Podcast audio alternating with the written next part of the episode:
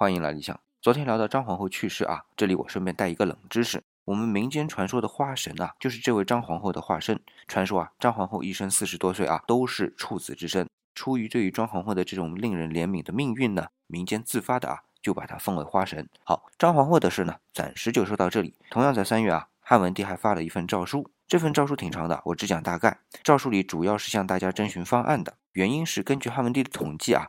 发现两个问题：第一，近年人口的增长很慢；第二是人均农业收入或者说是收成和人均农业用地不匹配。按理说，人均耕地面积扩大嘛，人均农业收入也就增加啊。但是现在人均可耕地面积增加了，而人均农业收入呢减少了。面对这两个问题啊，汉文帝怎么都想不明白，所以呢就征求关云来解答。